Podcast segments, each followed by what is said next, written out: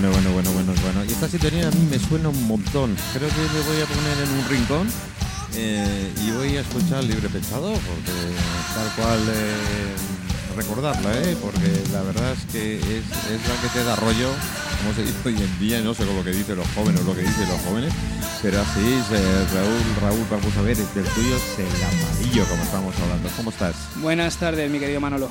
¿Todo bien? Todo bien, todo me bien, todo alegro, bien. me alegro. Es verdad que da buen rollo la sintonía. Eh, Mi sintonía, ya es mía, es mía.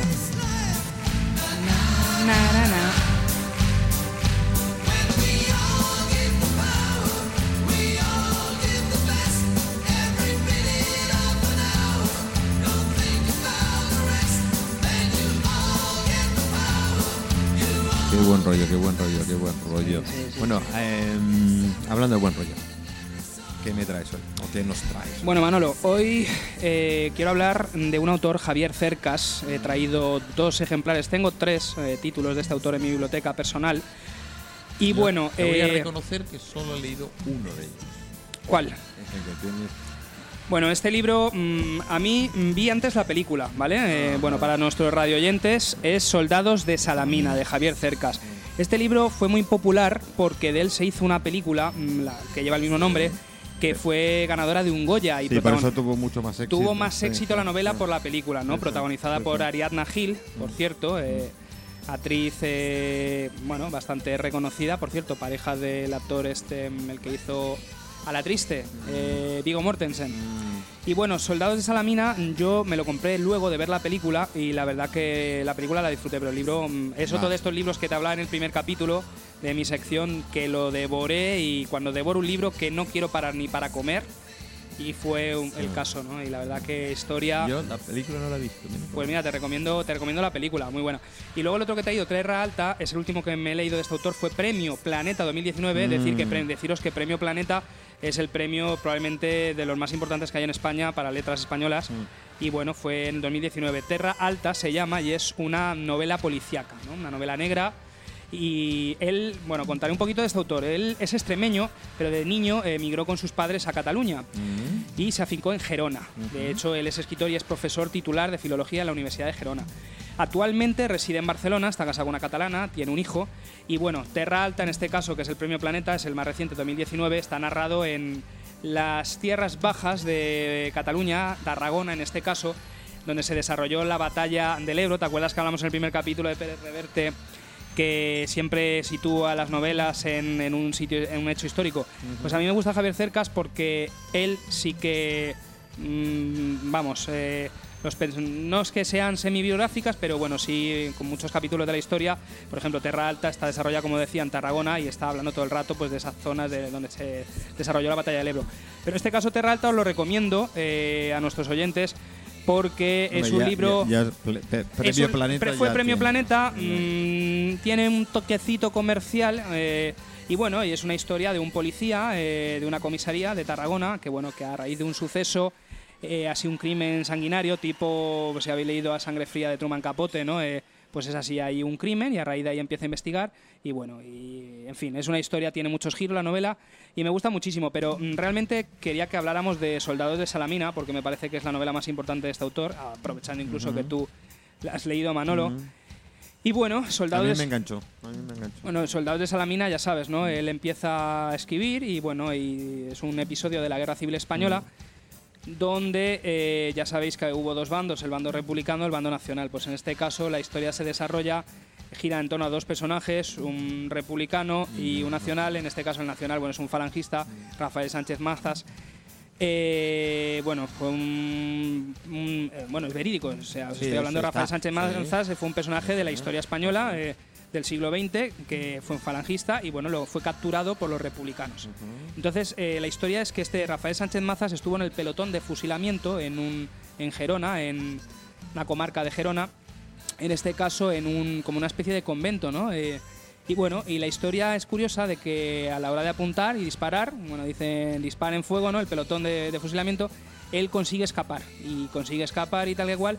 Y en un matorral, pues bueno, digamos que uno de los republicanos que tal, que es un joven de 16 años, fusil Sí, en no, mano, sí. lo ve, lo, lo divisa y le perdona la vida. Y bueno, y la historia se narra ahí, entonces bueno, El libro, Es- como la película Manolo, va en flashback un poco, ¿no? Porque lo va contando en primera persona un escritor que, bueno, en este caso, él, digamos, el personaje es una mujer, una escritora frustrada, ¿no? Eh, os digo, en la película es Ariadna Gil, en el libro es una escritora profesora, es decir, es como, mm, no es biográfico, pero él que mm, Sí, se- va- va- va a contar- es una especie de diario, Sí, pero- sí, sí, sí. es un diario y tal, y, y bueno, entonces empieza a investigar, digamos que es un, una periodista eh, frustrada que, bueno, quiere ser escritora, pero no logra hallar la inspiración, y a raíz de este episodio ella. Es empieza a sentir comienza. curiosidad, y es cuando cuando tiene esa curiosidad y acaba escribiendo. Y bueno, yo me identifico mucho también, os lo contaré Manolo, tú me presentaste, bueno, me- mi presentación el primer día os, os conté que soy periodista. Eh, bueno, he hecho mis pinitos escribiendo en algunos eh, microrelatos que tengo por ahí en mi blog y tal. Y bueno, algún día sueño, tengo anhelos, como muchos periodistas que tenemos ínfulas de, de escritores, de algún día escribir y publicar Yo- algo. yo y busco esa inspiración algún día y bueno, a ver si me pasa como a Javier Cercas. Yo, y, yo- y a yo- ayer lo hablábamos con, con otra gente que tuve. Bueno, Azael viene por. Oh, eh, esa es mi garganta. Azael González viene por lo de los viajes, porque tenemos la sección de viajes que hacemos con Save Travel. Pero claro, Azael tiene ya siete libros publicados, algunos con segunda y tercera edición. Y yo admiro, lo decía, se lo decía, yo admiro a gente, yo soy, así como con la palabra, pues soy fácil. eh, con la escritura, Con la pluma que se denomina, Sí, porque eh, además algo que yo- periodístico. Yo, creo que lo quiero decir tan, tan, tan, tan que no. Así que os admiro. Sí, A mí, me- bueno, me, escribir no me cuesta, mm, soy periodista, entonces al final una noticia, un artículo eh, es un poco esquemático, ¿no? O sea, tiene un principio, Sí, es un desarrollo, en fin, ¿no? claro. El tema es que yo creo que el paso a la novela eh, ya hay que tener un punto de creatividad y, y bueno, entonces eh, admiro mucho a esos escritores que haya la No, creatividad. Esa imaginación que Esa imaginación. eh, Entonces, siempre he pensado, Manolo, que si algún día doy el paso y tal, me gustaría pues algo, eh, novela biográfica, algo, es decir, coger un personaje. Pudiera ser quizás tú mismo, amigo, por ejemplo, podría ser tú mismo, Manolo Manzanaro. Van mal. Eh, Pudiera ser tú mismo y empezar y sencillamente esto es encerrarme contigo, empezar a documentarme, pasar un año de mi vida documentándome y luego empezar a componer las piezas del puzzle y luego pues darle el aspecto literario y ahí sacamos a lo mejor 200 páginas o 300, Manolo. Y hacemos algo Bueno, tal. yo tuve la experiencia desde la otra parte, eh, con un compañero periodista también, que está en Barcelona. Eh, como regalo, como regalo, los hijos de, de- de Pedro, de Campedro, del restaurante famoso. Campedro, le regalaron su autobiografía al padre. Entonces eh, tuvimos que convivir prácticamente un año entero con la familia completa. Sí, mi compañero es el que más, yo me dedico más a la fotografía, a las fotos y demás de familia, de todos los momentos. El libro está lleno de fotos pues, de un año y algunas que recuperamos del, del álbum. Pero quien escribió fue mi compañero. Yo ahí no, no intervine absolutamente para nada. Y la verdad que, bueno, disfruté, disfruté de ese momento. Bueno, pero decir que, bueno, ahora me has hecho pensar y por qué no una historia un día de Manolo Manzanaro, que tienes No, una historia... Déjalo, déjalo ahí que veremos. Eh, volviendo a, Sí, a Soldados de Salamina, de Javier Cerca, sí. Es- yo, Cuéntame. Yo ya no, no he visto la peli. Eh, a ver, ahora con todas las plataformas y todas las historias Ya. estas que hay y tal, a lo mejor Sí, tengo sí. suerte de... Dicen que siempre lo bueno es el libro, ¿no? Normalmente las películas se basan en novelas, ¿no? O sea, que hay que ir al libro, Sí, ¿no? Eh, pocas, pocas películas se han convertido en a- novela. Mm. a- al revés, efectivamente, efectivamente. Entonces normalmente es al revés, ¿no? Al final, para una película, un guionista tiene que hacer un guion. Correcto. Lo más fácil para un guionista es sacar un guion de, un- de una novela. Pues esto, eh, contaros eso, Soldados de Salamina, pues esa historia de que narra, pues eso, un, un prof- una profesora, en este caso, que vuelvo y os digo, es un personaje ficticio, pero realmente si lees la biografía del autor es como si eh, fuera él, ¿no? Una profesora de la Universidad de Gerona que quiere escribir, escribe, mm, bueno, eh, y no, no se halla, no, no encuentra un tema para una, una columna, un artículo que ella suele escribir.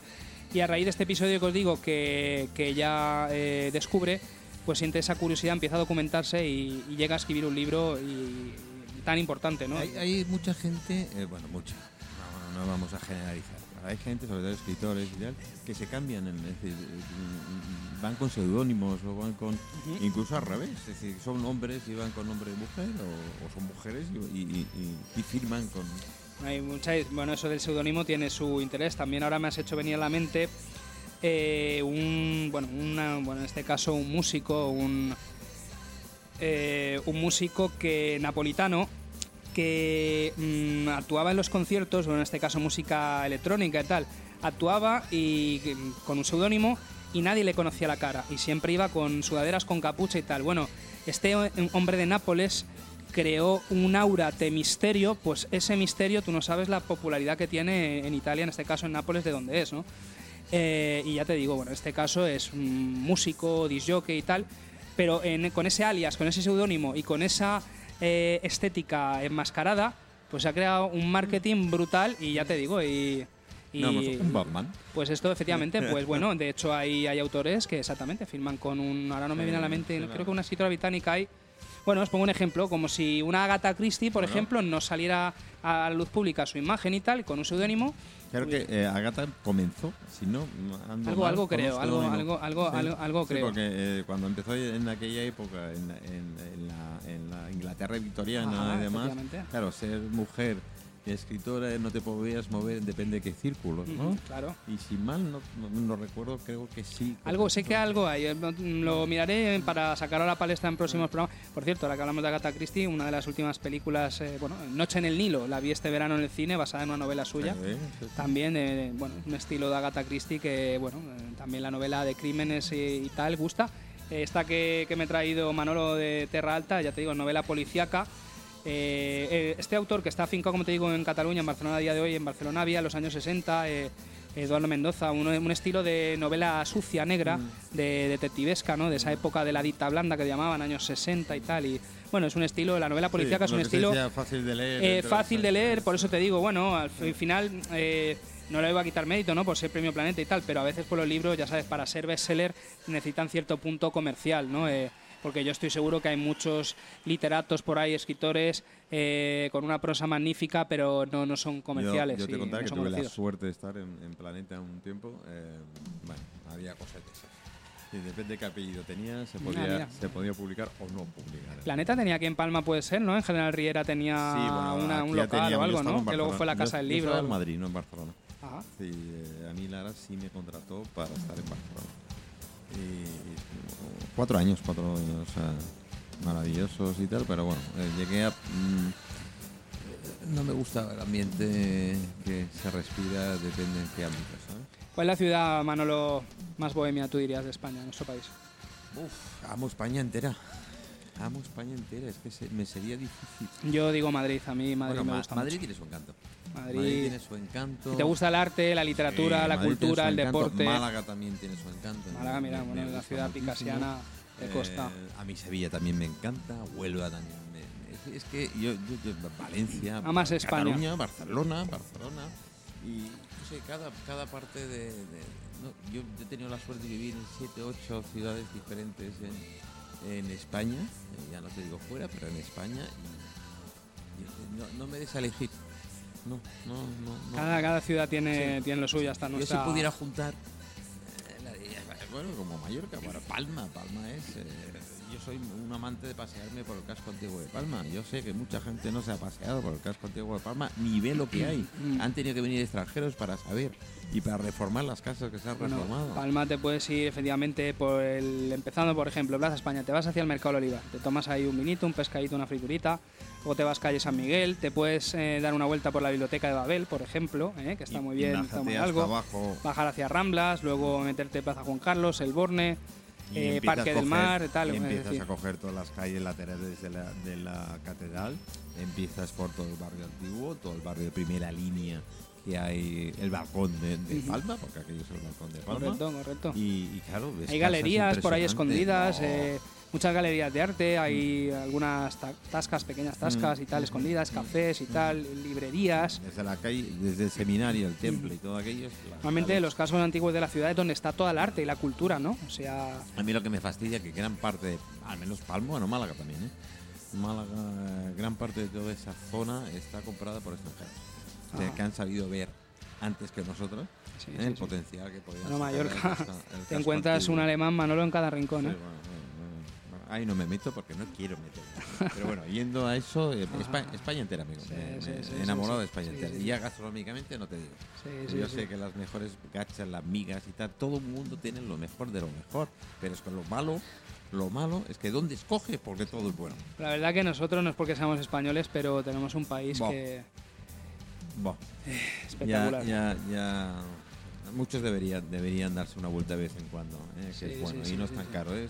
Viajar por España y visitar esas ciudades, hacerlo. Madrid tiene sus cosas, eh, a mi Coruña me encanta también, tiene ese, ese Vigo eh, siendo más industrial también. Bueno, eh, en fin, completo. Sí, sí, y el sí. País Vasco ya no te Yo estuve digo. el verano pasado en Toledo y me quedé enamorado Oh. de esa ciudad. ¿eh? Espectacular, espectacular, Yo- espectacular. yo la Toledo. zona, la zona centro, eh, incluso la zona riojana, eh, León, eh, Cantabria, Asturias, es que no, no, es que no dejo ¿Verdad nada. que sí? Extremadura, Uf, uf. Ya no te, no- no te cuento. Sí, sí, sí, sí, sí, es, sí. es- es bestial. Yo si pudiera, a nivel de decir no tengo que depender de, yo es que viviría una semana en cada sitio. Sí, sí, sí. Haciendo radio por toda España, Manolo, Ah, no pues estaría mal, hacer, ¿no? ¿Por qué se no? puede hacer. ¿Por qué no? Entonces, teníamos un colaborador, teníamos un colaborador en, en, en el programa gastronómico y tal, que se recorría España en bicicleta Ajá. y paraba en los en las tascas, en las tabernas y en, Qué bueno. y las- en los albergues Qué y nos contaba en directo el plato que comía, el producto de la zona más, más típico y tal. Pues oye, pues exactamente lo mismo. Hoy cada, cada día, afortunadamente, eh, la radio es de otra manera y lo puedes llevar en la mochila. Así es, así es. ¿Mm? Hoy en día muy Encontra- cómodo. eh, Tenemos que encontrar los invitados adecuados, que seguro en el camino puedes encontrar. que el camino- Los podcasts, una maravilla también. Escuchar radio a la carta en diferido cuando tú sí, quieras. a mí me sí, gustan sí. mucho y están Estos- por explotar. Esto es una. Y podcast temáticos de distinta eh, temática. Sí, ¿eh? sí, por eso digo, cuando, cuando ves que las grandes eh, cadenas de radio eh, comienzan a potenciar mucho el tema del streaming, ¿eh? es decir, no la FM, y comienzan a potenciar mucho el tema de los posts, Ajá. cuidado, ¿eh? eso quiere decir que el cambio está. Sí, sí, sí, sí. sí. ¿eh? Sí, y cuando ves eh, mucha publicidad de tanto de la SER como de ES, como de, de la COPE, como, como evidentemente de Onda Cero, eh, tiro para casa por lo de me ocupo Antena 3, mi Ujú. planeta, Ujú. porque Planeta, y empiezan a hacer mucho hincapié en, si quieres escuchar la radio, escúchala en punto .es, onda cero.es, eh, chicos, Sí, sí, sí. el cambio está ahí, ¿eh? Sí, El cambio está ahí. Antes nadie salía del estudio y ahora veo que todo el mundo quiere salir del estudio. A cambiar las A- aquí, formas. aquí llevamos unos cuantos años Sí, ya saliendo sí. del estudio. Pues sí, Manolo, pues, Pues eso. pues, pues- para este tercer capítulo del Rincón del Libre Pensador, este ya sabéis, espacio literario y cinematográfico, pues Mm. he traído esta semana Pues muy bien. Soldado de Me Salamina y Terra Alta de Javier Cercas. Me ha encantado, me ha encantado y, y, bueno, me haré con la peli a ver si de alguna manera. Más bien para contrastar Súper. una cosa y, y otra. Pues Raúl Arenas, muchísimas gracias. Gracias a ti, Manolo, como siempre, por el Delicioso rincón del pensador y, y joder, y la canción que ha elegido, delicioso. Nos oímos, nos escuchamos y nos vemos la semana que viene. señor, hasta la semana no, que viene. No, no voy a intentar sacarte lo que me vas a traer porque sé que no me ya, vas a decir nada. ya te daré una avanzadilla el sábado el domingo, Manolo. Gracias, gracias Raúl. Un placer, Manolo, gracias.